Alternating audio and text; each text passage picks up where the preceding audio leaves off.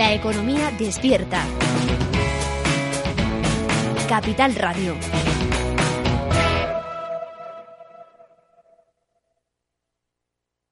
Neynor Homes les ofrece inversión inmobiliaria con Meli Torres.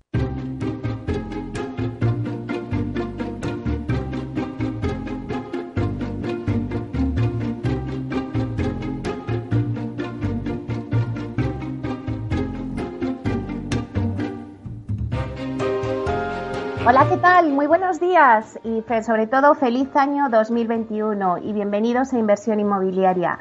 Si quiere invertir este año en el sector inmobiliario y sacar la mejor rentabilidad a sus propiedades, entonces no pueden perderse este programa porque nuestro objetivo es mantenerle informado de todo lo que ocurre en el sector inmobiliario.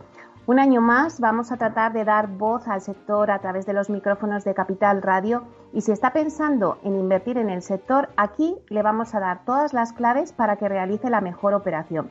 Por ello les invitamos a que se queden con nosotros y conozcan los temas que vamos a tratar hoy en el programa y que también podrán escuchar en los podcasts en nuestra página web capitalradio.es.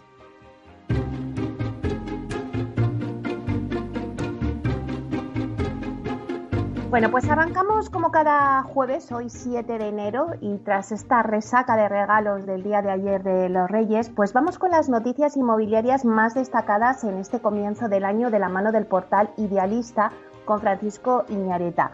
Luego, eh, seguidamente, tendremos el dato inmobiliario del día, que nos lo da, como siempre, Susana de la Riva, directora de Comunicación y Marketing de TINSA.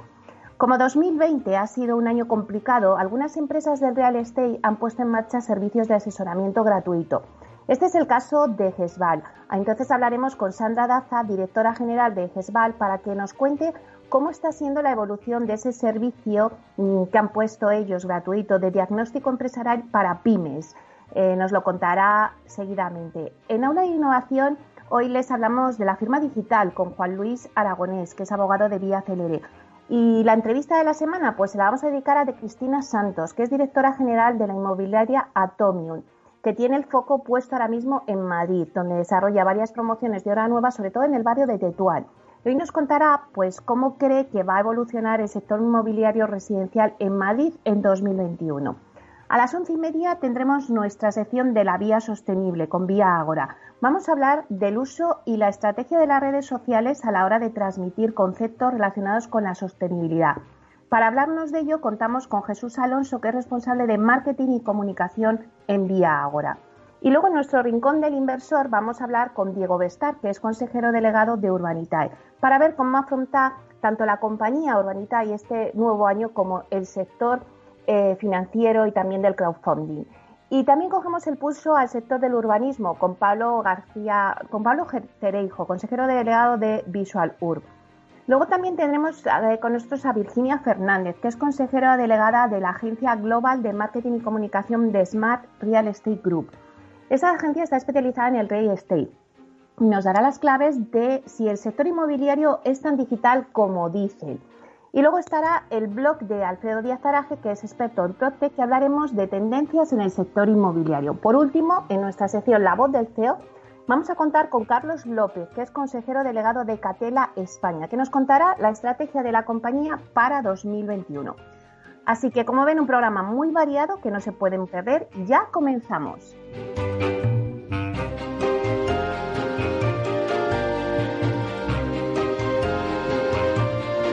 Inversión inmobiliaria con Meli Torres.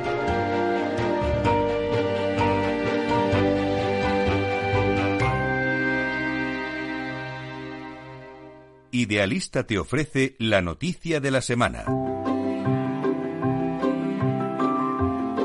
Bueno, pues vamos a, a, ver las noticias inmobiliarias más importantes que, bueno, pues que hemos tenido ahora nada más arrancar este 2021 y como siempre lo hacemos con Francisco Iñareta, portavoz del portal inmobiliario Idealista. Buenos días, Francisco. Muy buenos días, Meli, y feliz año nuevo. Claro que sí, lo primero es felicitarte el año. Espero que ayer tuvieras unos magníficos reyes y vamos al lío, como, como con pilas ya cargadas en este nuevo año. Estamos a tope, a tope en este nuevo año, mirando el cielo a ver si cae, cae, nieve, mirando las noticias, viendo cómo de loco ha empezado 2021. Todo parece que todo va a ser incertidumbres. Lo que sí que tenemos es certeza, porque Meli, ya sabemos cómo terminó el año 2020 eh, en lo referente a precios de la vivienda, tanto en venta como en alquiler. Vamos a pegarle un repaso muy rápido. Vamos a empezar por ese titular eh, de los precios de venta. Y es que eh, el año eh, terminó con una subida del 0,9% eh, en el precio de la vivienda en venta en España. Ese sería el titular pero los precios han caído en Madrid y en Barcelona. Vamos a ir de, esa norma general, que es lo que hacemos siempre, vamos a ver qué es lo que ha pasado en los grandes mercados, en las comunidades autónomas, y luego nos vamos a los mercados más pequeños, a las capitales. Perfecto. Mira, solo tres comunidades registraron precios inferiores a los de hace un año. La mayor caída la de Castilla León, un descenso del 2,3%. En Galicia apenas se movieron un 0,7% y en Cantabria un 0,4% de caída. En Andalucía y Castilla-Las Mancha los precios no se movieron, pero en todas las demás comunidades las expectativas de los propietarios incrementaron, lo que hicieron que el precio al final en España subiera, que es de lo que estábamos hablando en ese titular. La mayor subida tuvo lugar en Extremadura, el precio eh, se incrementó un 4,5, en La Rioja un 3,8, en Euskadi también por encima del 3%, un 3,2 concretamente, y en Navarra se quedan en el 2,9. En la Comunidad de Madrid la subida fue del 1,7 y en Cataluña fue del 1,2. Baleares sigue posicionada como la autonomía más cara, con más de 3.000 euros por cada metro cuadrado. Le sigue en Madrid, que llega a 2.850 euros por metro cuadrado, y después se, situaría, se situaría Euskadi, 2.663 euros por metro cuadrado. Inmediatamente después, Cataluña. En el lado opuesto de la tabla, en las más eh, accesibles, encontramos Castilla-La Mancha con 866 euros por cada metro cuadrado. Fíjate qué diferencia si lo comparamos con la de Baleares, con las 3.100 de Baleares. Extremadura estaría en 929 euros por metro cuadrado y Murcia en 1.050 euros por metro cuadrado. Son las comunidades más económicas. Pero vamos a ver qué es lo que ha pasado con esas capitales. Pues te diré, 22 de ellas han reducido el precio durante 2020. La mayor caída a la que se ha producido en Girona, un 4,8% de bajada. En Palencia han bajado también más de un 4%. En Tarragona se quedan en el 3,7%. Sin embargo, Huesca marca la mayor subida, un 8,3%. Parece que la gente se ha ido a, esos espacios al aire libre, esas montañas, ese respirar aire puro. Parece que, lo, que hemos hablado de salirse de las grandes capitales a, esos paisajes, parece que lo vemos ahí, ¿no? Seguida Ceuta, un 7,1% de subida, Soria un 7% y San Sebastián un 5,7%.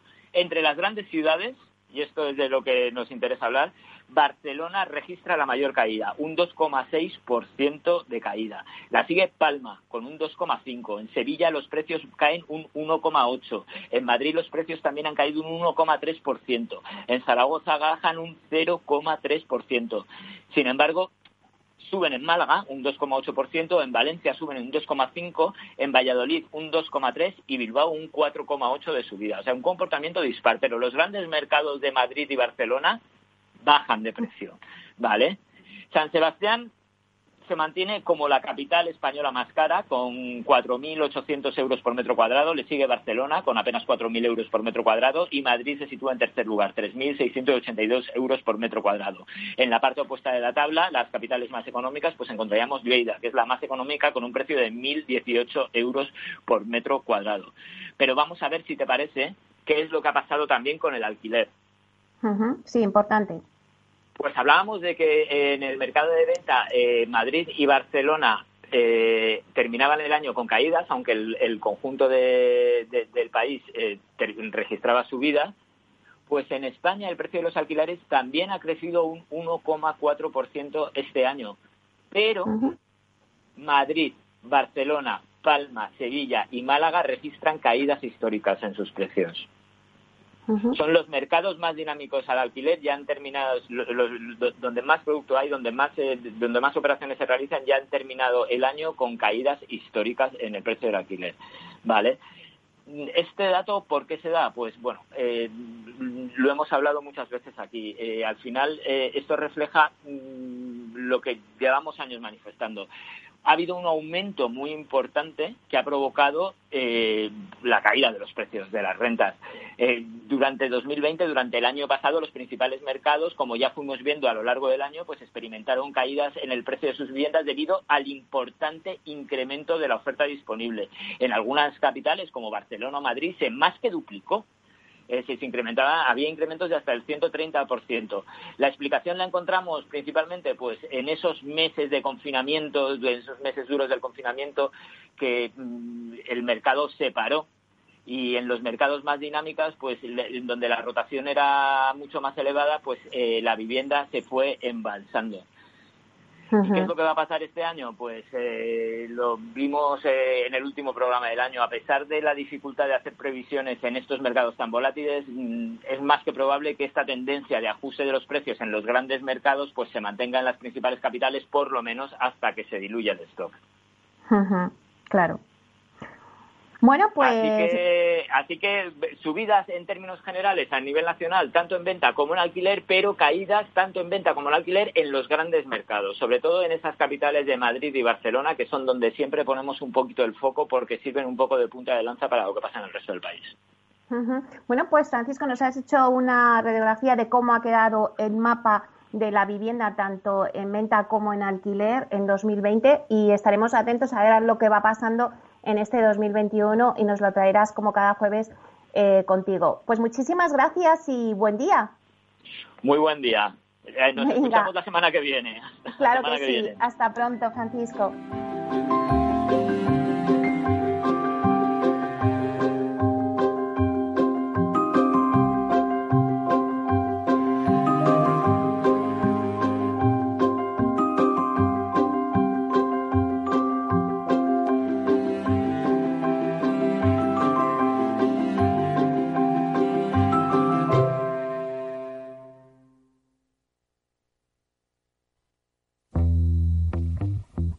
En forma de U, como una V, W, una L, signo de Nike. Sopa de letras. ¿Cómo será la recuperación tras la pandemia? ¿Qué escenario dibujan los principales expertos de la economía española? La evolución global de la curva de la propagación de la pandemia es preocupante. Es preocupante. Los posibles escenarios económicos en Capital Radio. Inversión inmobiliaria con Meli Torres.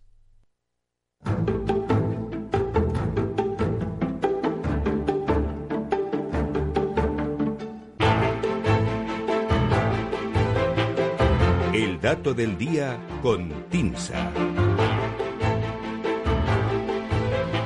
Pues escuchar eh, la biografía que nos ha hecho Idealista sobre venta y alquiler de la vivienda y ahora vamos con el dato del día que nos trae Susana de la Riva, directora de Marketing y Comunicación de TINSA.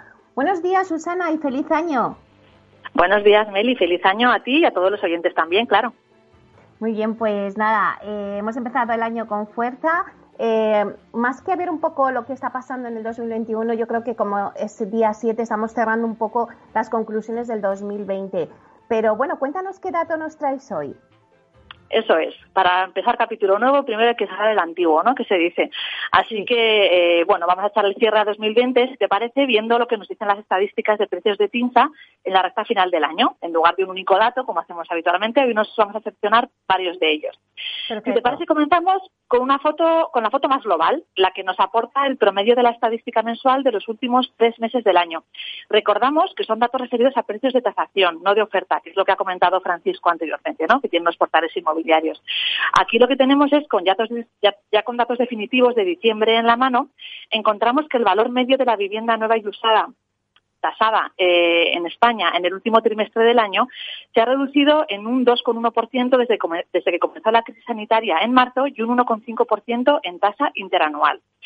Eh, tras los meses de septiembre y octubre, en los que se acentuaron las caídas de precio coincidiendo con la llegada de la segunda ola de contagios del coronavirus, el mercado residencial estuvo más estabilizado en noviembre y diciembre, lo que ha permitido moderar el ajuste a la baja que se observó tras el verano.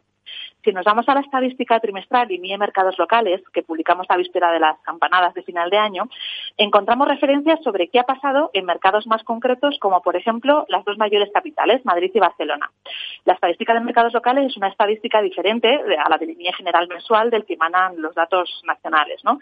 Y lo que muestra según las transacciones de TINSA realizadas durante el último trimestre del año, es que Madrid ha abaratado la vivienda nueva y usada un 6,7% desde el inicio de la crisis sanitaria en marzo y un 6,3% en comparación con un año antes.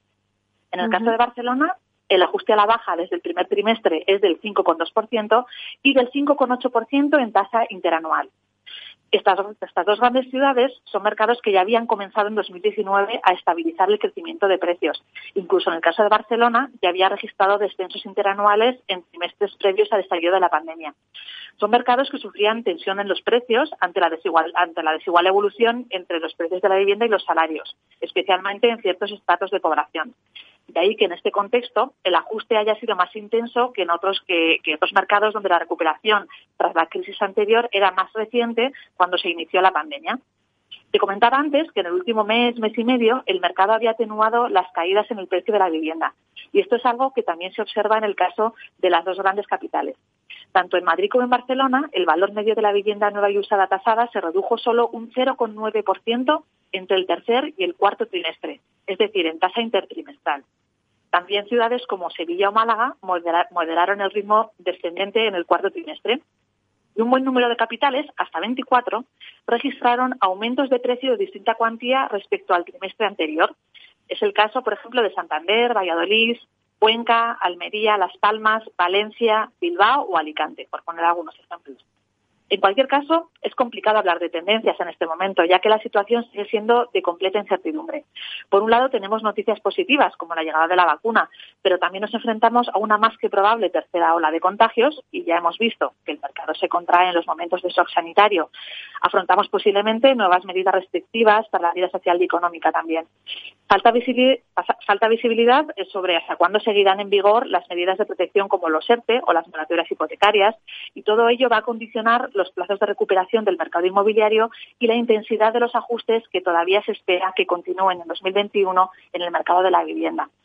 Hasta entonces, Meli, arrancamos 2021 con nuestros mejores deseos para ti y para tu programa y con la esperanza de que podamos traer a esta sección datos que confirmen buenas noticias.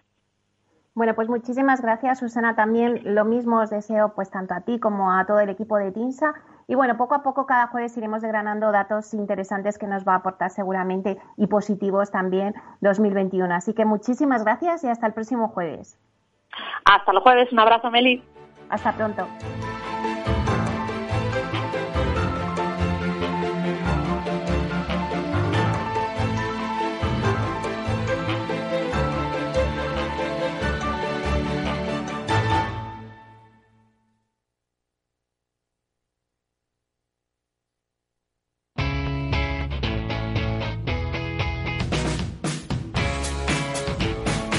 Economía despierta. Capital Radio.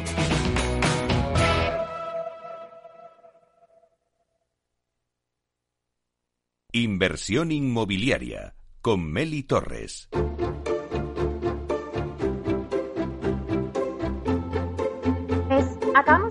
Año 2020, un año complicado tras la crisis sanitaria que estamos viviendo por el COVID lo que ha llevado a algunas empresas de real estate a poner en marcha iniciativas de asesoramiento y consultoría gratuita.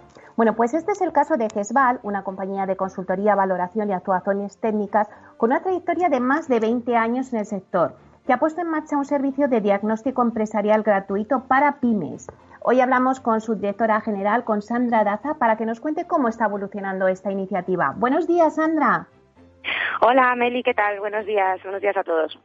Bueno, pues un placer que estés aquí en Inversión Inmobiliaria y que arranques el inicio de, este nuevo año en nuestro programa con nosotros y que nos cuentes sobre todo pues cómo ha evolucionado esta iniciativa que pusisteis a finales del año pasado.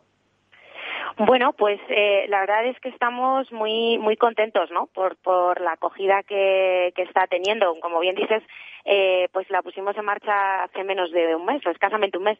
Y, y bueno, pues la verdad es que nosotros pensábamos que, mm, que el sector privado pues eh, también tiene que aportar y hay que hacer cosas para ayudar ¿no? Eh, a, a, superar esta, esta lamentable situación ¿no? de crisis en la que nos encontramos y que además está afectando tan tan eh, fuertemente a, las pymes, ¿no? que al fin y al cabo pues es nuestro mayor tejido productivo, ¿no?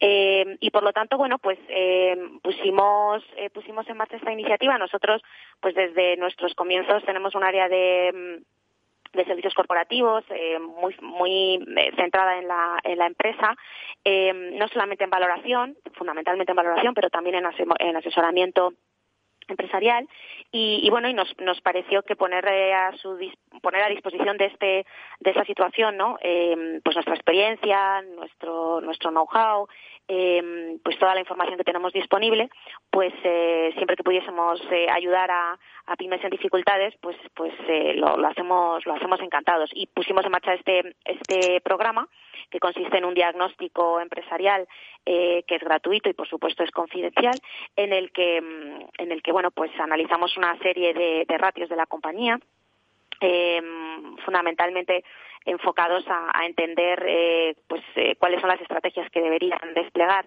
eh, para eh, asegurar su viabilidad. Y, y, bueno pues pues la verdad que estamos muy pues muy sorprendidos te diré te confieso pero al mismo tiempo muy contentos Claro, porque ¿cuál es el escenario más habitual que os estáis encontrando? Hay que decir un dato que yo creo que es importante y es que desde que comenzó la crisis sanitaria España ha perdido cerca de 50.000 empresas según los datos del Ministerio de Trabajo y Economía Social. No sé cuál es el, el escenario pues más habitual que os estáis encontrando. Sí, bueno, efectivamente el dato el dato es terrible, ¿no? El que el que apuntas, ¿no? O sea, eh, imagínate, ¿no? Son 50.000 50.000 compañías que, que, que han desaparecido, ¿no? Eh, pues mira, el escenario más habitual eh, te, te, hay hay varios, pero quizá el, el más eh, el más habitual son compañías, eh, pues mira, entre 10 y 60 empleados aproximadamente, es el, grueso de lo que nosotros estamos, eh, nos está, que nos están llegando, eh, de las consultas que nos están llegando. Muy ligadas a la economía productiva eh, y también al sector de ocio y, turismo, ¿no? Eh, son compañías con una media de mm, entre los 7, 10 años de vida, más o menos, eh, y, pero también hay un porcentaje importante de compañías eh, que tienen menos de dos años de, de existencia. ¿no? Eh, en cualquier caso, mm, bueno, nosotros lo que eh, lo que estamos lo que estamos analizando pues es mira desde la gestión de la liquidez el control de la tesorería eh, pues posibles optimizaciones ¿no? en los periodos de cobro y pago eh, monitorizamos y hacemos un seguimiento también de, de la situación operativa la situación financiera eh, acciones sobre la reducción de costes, eh, desinversión, por ejemplo, no en líneas no estratégicas. Esos son un poco los vértices de, de actuación. Eh, pero y, luego también por otra parte lo que hacemos es intentar aportar, eh, pues un, diseñar, no, con, conjuntamente con la compañía, pues un plan de viabilidad que acomode, pues, eh, pues ese plan a los recursos disponibles, claro. ¿Y qué empresas os están solicitando este tipo de servicios? Pues mira, como te decía, eh, están muy ligadas al, sector productivo. Hay muchas compañías, por ejemplo, eh, mira, curiosamente, nos, bueno, curiosamente, nos están llegando bastantes compañías eh, de fuera de Madrid y fuera de Barcelona, ¿no? Eh, son compañías muy centradas en la producción como te decía, de todo tipo de, productos. Eh, y luego también, eh, pues mira, en el sector ocio y turismo, pues lo que nos está llegando son compañías, por ejemplo, eh, pequeños hoteles, ¿no? Por ejemplo, hoteles boutique, hoteles de pues, pequeñas cadenas, eh, ¿no? Con tres, cuatro hoteles, eh, eh, también algunos establecimientos rurales, ¿no? De, de ocio y, y, de turismo rural. Eh, pero luego, fundamentalmente, nos está llegando también eh, muchas compañías ligadas a la producción, ¿no? Pues, por ejemplo, eh, del sector bodeguero, eh, y de y de producción de, de, otro, de otros activos, de otros productos. O sea, que no solamente del real estate, que parece que, iban a ser las que a lo mejor por vuestra afinidad iban a, a pedir a solicitar ese tipo de servicios, sino que también de todo el tejido industrial, ¿no?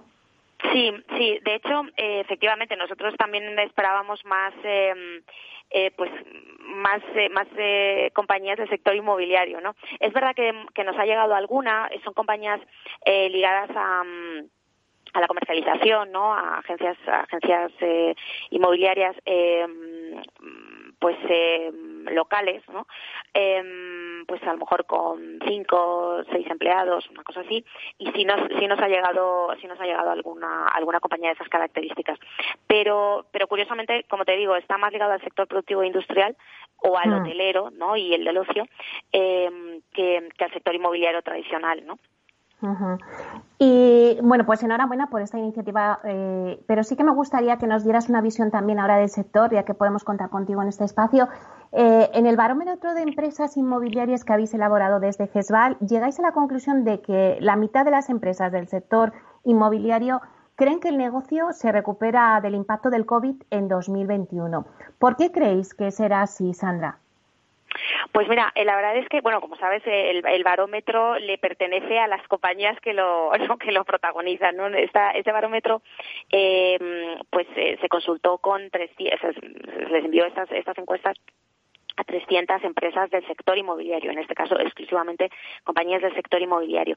Y, efectivamente este dato que, tú indicas es, relevante. Yo creo que las compañías eh, inmobiliarias em, pues tenemos mm, más confianza, ¿no? A lo mejor que en, crisis pasadas, pues, lógicamente no somos el primer eh, protagonista de, esta crisis y por lo tanto pues creo que, mm, que hay, hay más, eh, ha habido más confianza, ¿no? En la recuperación. También es verdad en el barómetro, me es interesante que decía creo que el 56% de las empresas consultadas aseguraban eh, contar con recursos propios ¿no? como principal mm. eh, como principal fuente de financiación y, mm, y eso también es yo creo que también te, te da no la, puede darnos la pista de por qué de por qué creen que, mm, que el negocio se va a recuperar no también esta fortaleza financiera pues, pues da más más seguridad no eh, a pesar de que las, previsiones de la economía española lamentablemente son más pesimistas que para, para la economía mundial, ¿no? Pero, mm, pero em, bueno, creo que mm, quizá en la, el impacto ¿no? en el sector inmobiliario posiblemente sea vaya a ser menor eh, y, por lo tanto pues aunque lógicamente se va a ver impactado pues eh, bueno pues pues algo más de, la mitad de esas compañías eh, consultadas pues pensaban que em, que nos recuperaríamos nos recuperaríamos pronto a finales de este año ¿no? Bueno, pues ojalá y sea así y nos lo vayáis contando. Y por último, Sandra, ¿en dónde va a poner GESVAL el foco en 2021? Pues mira, eh, la verdad es que mm, un poco te diría que en el asesoramiento eh, de 360 grados a nuestros clientes, porque como te decía anteriormente, contamos lógicamente en nuestro origen es, inmobiliario, pero no es exclusivamente inmobiliaria nuestra actividad, ¿no? Y por lo tanto, pues eh, vamos a poner mucho foco en, en, tanto en el ámbito financiero como en el inmobiliario, en asesoramiento a nuestros clientes en inversión, en desinversión o en levantamiento de capital y deuda.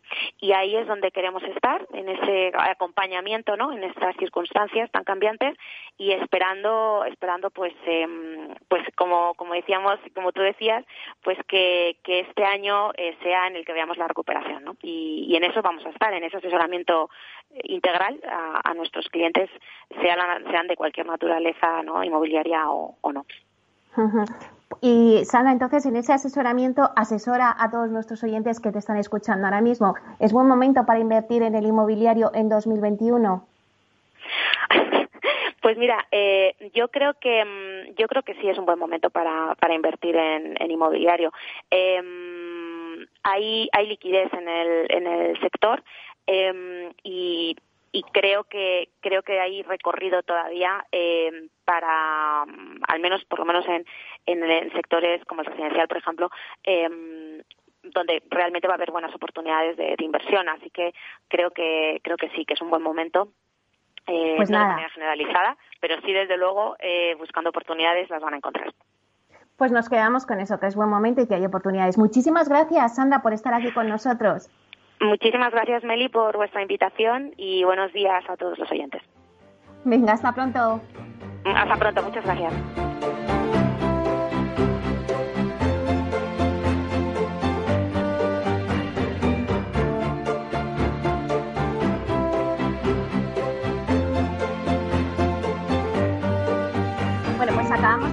A Sandra Daza, directora general de GESBA, que nos ha puesto un poco la pincelada de estas oportunidades y que hay liquidez en el mercado. Y rápidamente llega el informativo y después aula de innovación, que hablamos de la firma digital, y la entrevista con Cristina Santos, directora general de la inmobiliaria Atomium. No os lo perdáis. En breve estamos de nuevo con vosotros.